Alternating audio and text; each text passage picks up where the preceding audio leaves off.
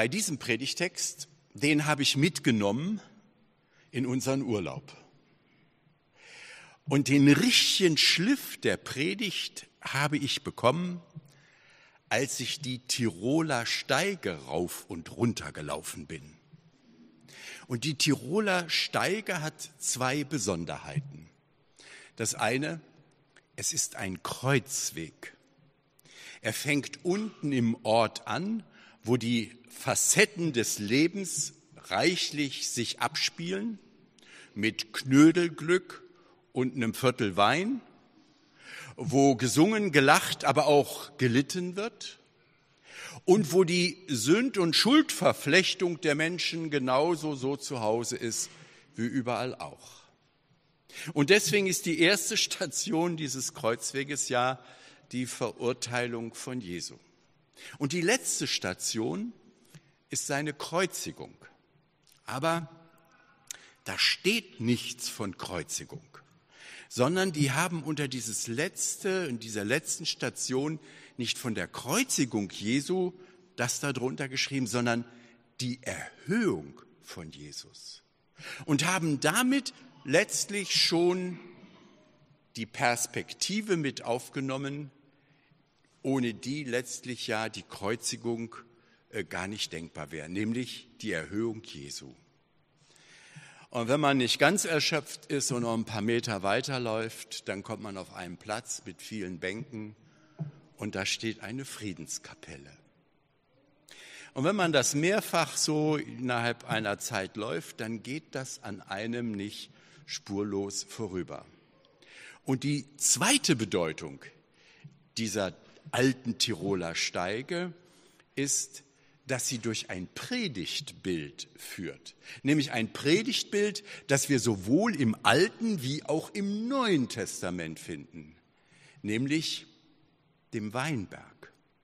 Und wenn man zu predigen hat über das Thema, ich bin der Weinstock, ihr seid die Reben, dann kann es eigentlich anschaulicher gar nicht gehen. Dann ist man oft stehen geblieben und hat so einen Weinberg und alles das, was da zu sehen ist, sich angesehen.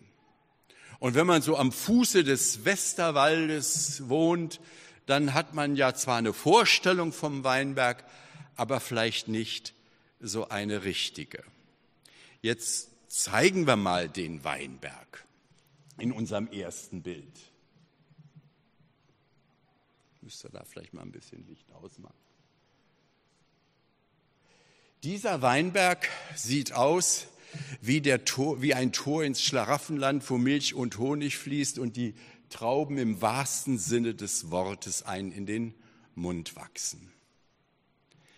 Und nun heißt ja das in unserem Predigtext, ich bin der Weinstock, ihr seid die Reben.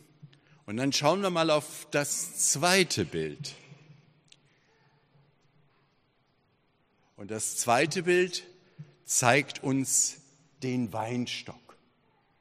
Und hier sieht man, dass der schon einige Jahre hinter sich hat, sieht so ein bisschen knorpelig und knorrig aus. Und Jesus sagt, ich bin der Weinstock. Und jetzt ist die Frage, was sind die Reben? Vielleicht sehen wir mal uns das nächste Bild an. Die Reben sind nicht diese Strunke, wo die Trauben dranhängen, sondern die Reben sind diese Triebe. Und ihr seht hier einen grünen Trieb und einen braunen, einen etwas holzigeren Typ. Und wenn Jesus sagt, ich bin der Weinstock und ihr seid die Reben, dann sind genau diese Triebe gemeint. Und dann sagt ja Jesus, wer an mir bleibt, der wird viel Frucht bringen. Und diese Frucht sehen wir ja hier auch. Und als ich da so stand, habe ich mir überlegt, was ist eigentlich ein fruchtbares Leben und was ist ein unfruchtbares Leben? Kann man das so einfach sagen? Und wenn man Menschen befragt, was ist für dich ein fruchtbares Leben? Dann sagen die eine, ja, das ist eine gute Schulbildung, wenn ich da ein tolles Abitur oder was Tolles gemacht habe.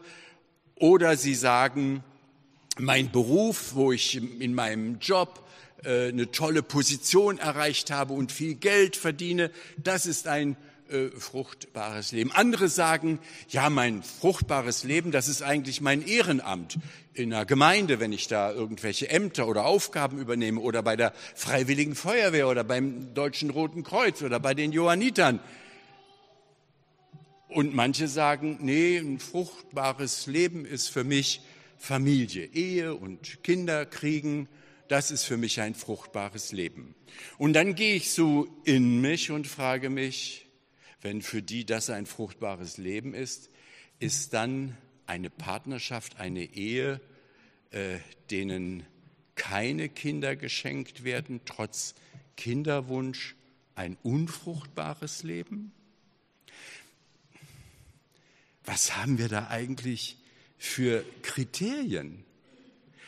Mir fällt eine Frau ein, die war nicht verheiratet, die hatte auch keine Kinder und den Beruf, den sie hatte, das war auch nicht der große Brüller. Und dann hat sie sich von der Welt abgewandt und ist äh, ins Kloster gegangen und hat da eine Zeit lang gelebt, ist dann aufgebrochen, nach Kalkutta gegangen, hat sich um die Kranken, um die Verhungernden gekümmert und ich rede von der Mutter Teresa und aus ihrer Arbeit ist ein Orden erwachsen. Niemand würde auf die Idee kommen, nur weil die Mutter Teresa kein gewöhnliches Leben gelebt hat, zu sagen, das sei ein unfruchtbares Leben, sondern das war ein reiches Leben.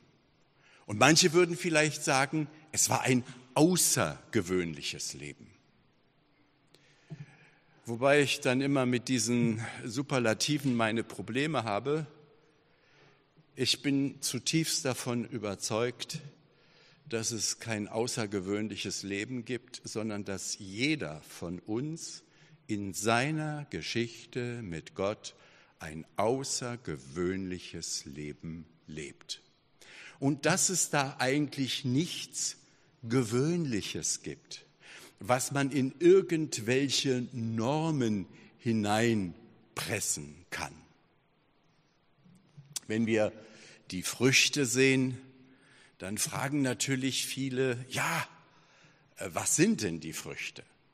Aber schauen wir zunächst mal in den Predigtext rein. Den finden wir bei Johannes im 15. Kapitel, Vers 1 folgende ich bin der wahre Weinstock und mein Vater ist der Weinbauer.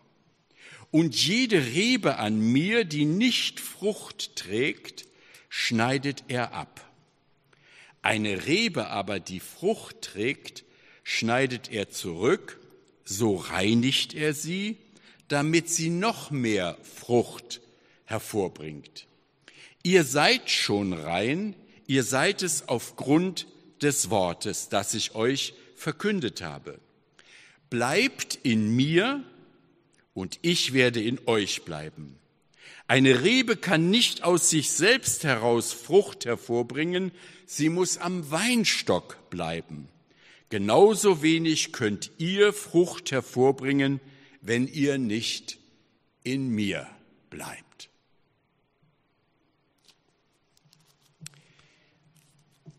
Das eigentliche Thema dieses Ich bin Wortes ist Verbindung. In der Verbindung mit Jesus Christus bleiben. Dann fließt mir aus dem Weinstock Kraft zu und aus den Reben heraus erwächst dann, erwächst dann die Frucht. Nun kann man ja fragen, was sind denn jetzt die Früchte, um die es geht? Äh, welche Früchte sind denn gemeint? Und wenn wir einmal den Blick in den Galaterbrief werfen, Galater 5, da lesen wir, die Frucht hingegen, die der Geist Gottes hervorbringt, besteht in Liebe, Freude, Frieden, Geduld, Freundlichkeit, Güte, Treue, Rücksichtnahme und Selbstbeherrschung. Das sind die einzelnen Trauben. Liebe, Freude, Friede, Geduld, Freundlichkeit, Güte. Wow. Wer an dem Weinstock Jesus Christus bleibt und als Rebe Frucht bringt, der kann diese Früchte hervorbringen. Jetzt zeige ich euch noch ein Bild. Wenn wir richtig hingucken, dann sage ich euch mal, das bin ich. Eine Traube, wo es gute Trauben gibt und dazwischen auch vertrocknete und faule. Das heißt, die Verbindung zu Jesus Christus, wenn ich als Rebe am Weinstock bleibe, bedeutet nicht zwangsweise, dass dann alles gut ist, dass dann mir alles gelingen wird. Wir Menschen,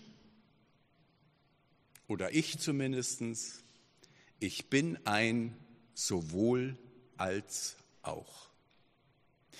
In der Verbindung zu Jesus Christus und aus dieser Verbindung erwächst gute Frucht. Aber mir gelingt nicht immer alles. Manchmal ist auch faule Frucht dabei.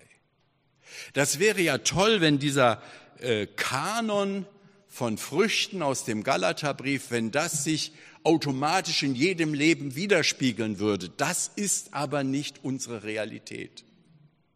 Auch mein Glaube zu Jesus Christus ist nicht letztlich die Garantie, dass alles gelingt, denn ein menschliches Leben geht ohne Schuld im Regelfall nicht ab.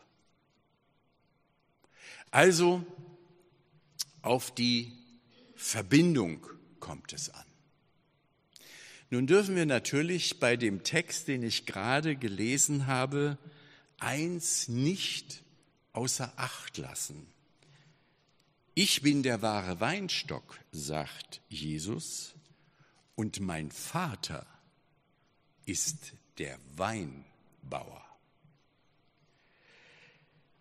Und dann wird in diesem Text beschrieben, dass äh, er jede Rebe, die nicht Frucht bringt, schneidet er ab, eine Rebe aber, die Frucht trägt, schneidet er zurück, so reinigt er sie. Das heißt, Gott der Vater achtet auf die Reben. Er schneidet sie zurück und das nennt hier in diesem Fall unser Bibeltext Reinigung. Naja, und jeder, der so einen kleinen Garten hat und einen Apfelbaum oder irgendwelche Büsche oder Sträuche hat, weiß, wenn die gute Frucht bringen sollen, dann muss man sie auch stutzen und zurückschneiden. Und wir haben vorhin die Reben gesehen, das sind grüne Triebe und das sind braune Triebe. Grüne sind die jungen Triebe und braune Triebe sind die etwas holzigen, die älteren. Das spiegelt letztlich auch so das Spiegelbild einer generationsübergreifenden Gemeinde wieder. Junge und alte und alle sind in der Lage, Frucht zu bringen, aber der Weinbauer beschneidet sie. Und wer das schon mal gemacht hat, der wird feststellen, dass dann so ein Zweig, da kommt so ein Saft raus. Man sagt, der Zweig blutet. Wenn ich an mein Leben denke, dann gibt es auch eine ganze Reihe von Situationen, wo ich begrenzt wurde, wo ja Prozesse der Reinigung stattgefunden haben und es ist nicht so gelaufen, wie ich mir das gewünscht habe. Meine Wünsche und meine Träume haben sich nicht erfüllt und dann hat es Schnipp gemacht und dann waren sie abgeschnitten und letztlich ist dann aus dem, was dann gereinigt wurde oder abgeschnitten wurde, ist da Kraft reingekommen und ist etwas Neues, etwas ganz anderes daraus äh, erwachsen, als ich das mir ursprünglich gedacht habe. Dieses Abschneiden empfinden wir manchmal persönlich auch als Leiden und äh, manchmal auch als eine Verletzung. Und dann kann man auch schon mal so im Stillen mit Gott hadern und sagen, sag mal Gott, was habe ich dir eigentlich getan, dass du mir das hier antust? Womit, bitteschön, habe ich das verdient? Und dann hat man verletzt und man hat dann innerliche Blutung. Ich nenne das immer seelische Blutung. Und wenn ich an meinen Beruf denke, dann war der gekennzeichnet dadurch, dass ich mich immer in Menschen investiert habe. Und wenn mich etwas verletzt hat, wenn etwas mich innerlich hat bluten lassen, dann, wenn diese ganzen kraftvollen Investitionen nicht das Ergebnis gebracht haben, mit dem ich gerechnet habe oder wofür ich gearbeitet habe oder wofür ich gekämpft habe oder wofür ich eingetreten bin, dann war das halt auch so eine Beschneidung meiner Möglichkeiten. Und ich habe in der konkreten Situation sehr gelitten und das können sicherlich auch viele von euch nachvollziehen.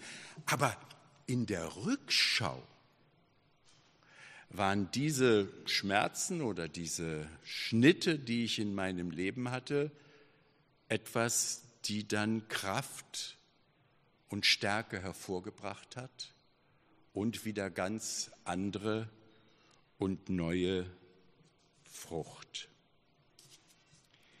Wenn wir uns die Früchte ansehen, um die es geht, jetzt hier im Galaterbrief, Liebe, Freude, Friede, Geduld, Freundlichkeit, Güte, Treue, dann könnte man meinen, äh, sind das einzelne Früchte, um die es geht? Nein, alle diese kleinen Trauben hängen an einer Weintraube. Sie machen ein Ganzes aus. Und was ist das Ganze, wenn wir diese Freude, Freundlichkeit, Güte, Rücksichtnahme leben? Was ist das Ganze? Das Ganze ist ein Lebensstil.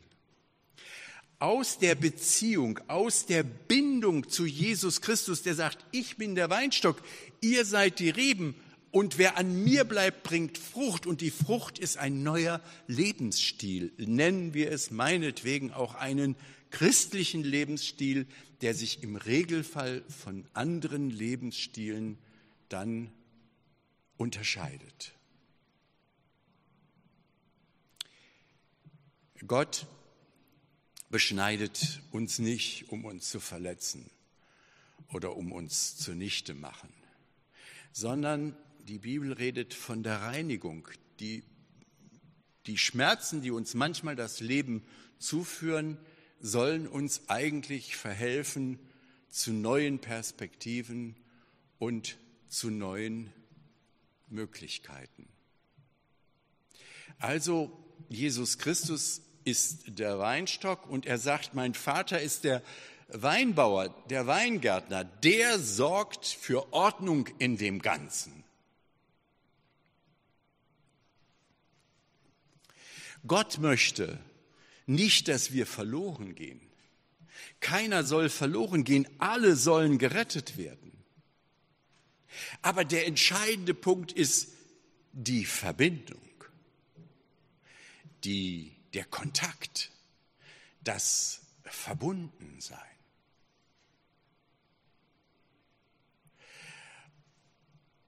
Und eine Gemeinde oder Christen, die missionarisch unterwegs sind, deren Auftrag ist es ja, Menschen, die noch nicht mit diesem Weinstock verbunden sind, in Verbindung zu bringen.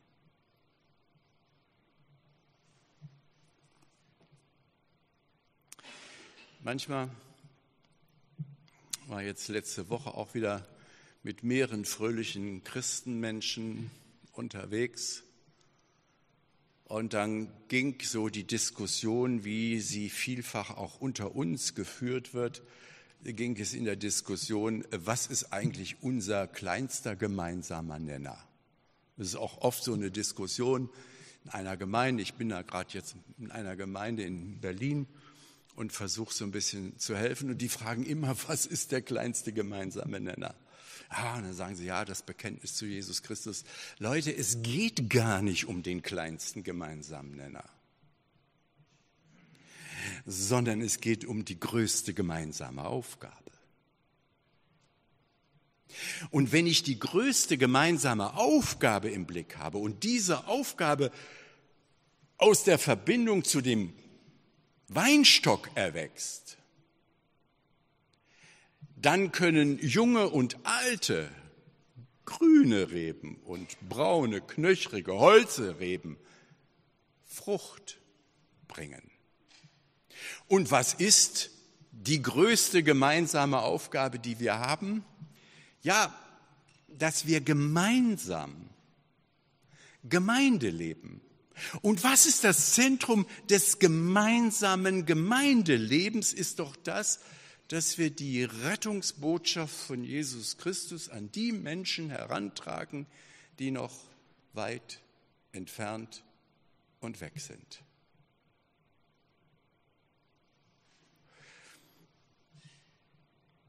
In der Begrüßung hat Margarete das gesagt, dass die Ich bin-Worte O-Töne sind. Jesus sagt da sehr deutlich, was er für uns sein will. Und die veranschaulichenden Bilder, die er aufgreift, greift er aus der Lebenswirklichkeit der Menschen auf. Das ist die Zusage Jesu an uns. Und wenn jemand uns anspricht, dann muss ich auch antworten. Und ich muss mir überlegen, wenn das alles Jesus für mich sein will, Hirte, Brot, Weg, Wahrheit und so weiter, wenn das Jesus für mich sein will, dann ist doch die Schlüsselfrage, äh, auf die ich kommen muss, und was ist Jesus für mich?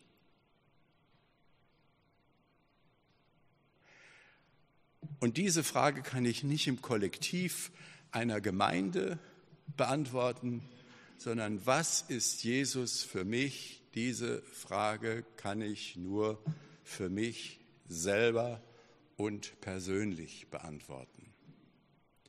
Und wesentlich hängt daran, dass ich diese Frage beantworte aus meiner Beziehung zu Jesus Christus oder um im Bild des Weinstocks und der Rebe zu bleiben, aus meiner Verbindung. Und wenn das ein lebenslanger Prozess ist, das ist letztlich meine Hoffnung, dann wird es auch sicherlich eine Frucht geben mit schönen, saftigen, süßen Früchten und die faulen dazwischen und die vertrockneten werden immer weniger. Jesus Christus ist dein Weinstock. Du bist seine Rebe.